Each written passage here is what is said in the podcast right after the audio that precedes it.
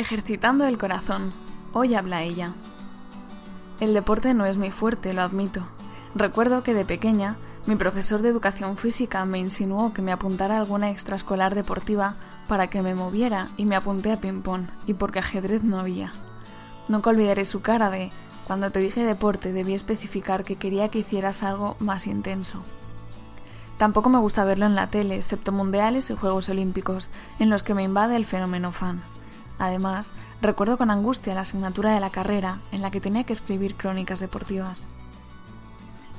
Sin embargo, este año, con tantas tardes que llenar, me he apuntado a Pilates, y ahora que estoy acabando el curso, creo que puedo aprender algo del ligero ejercicio que me ha llevado a hacer, porque lo que viene siendo Operación Bikini. Lo que me gusta del Pilates es que, a pesar de estar haciendo bastante esfuerzo físico, a la vez es muy relajante y me permite desconectar de todo durante una hora.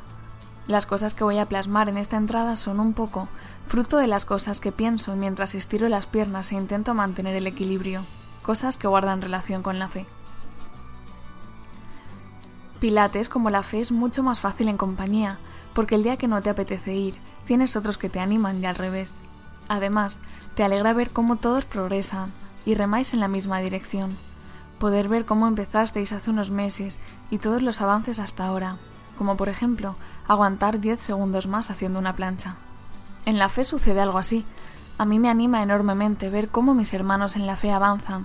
Veo sus historias, los voy conociendo cada vez más y me animan cuando vivo alguna situación parecida a la suya. No se puede ir a pelo a clase, necesitas de una preparación.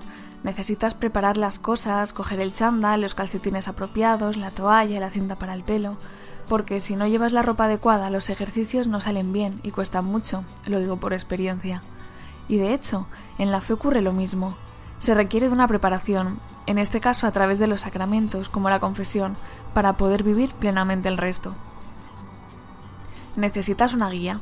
No puedes decir yo hago pilates pero no voy a clase, que yo solo me apaño bien, porque probablemente te dañes haciendo un ejercicio, y aunque parezca que todo va bien, Puede que estés forzando más de la cuenta o que no estés trabajando adecuadamente y por tanto perdiendo el tiempo.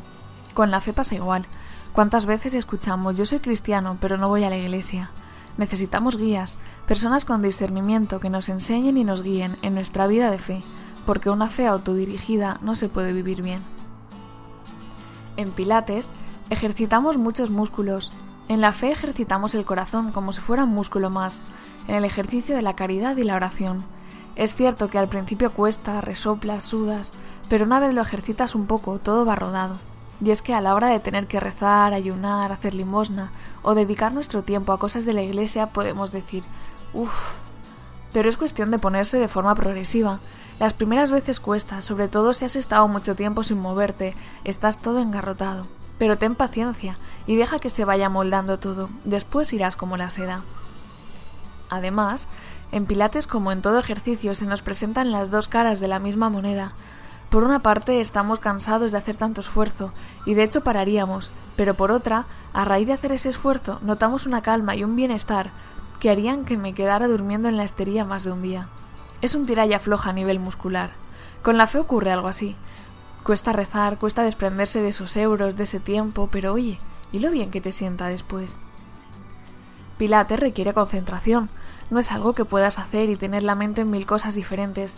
Tienes que concentrarte en entender los ejercicios, en poner a prueba la coordinación, el equilibrio. Tienes que focalizar el esfuerzo en un punto. ¿Podrías hacerlo pensando en otras cosas? Claro, nadie se va a meter en tu cabeza. Pero probablemente no hagas bien los ejercicios, no respires cuando toca y acabes perdiendo el equilibrio. Pues con la oración, que es mucho más importante que una clase de pilates, igual.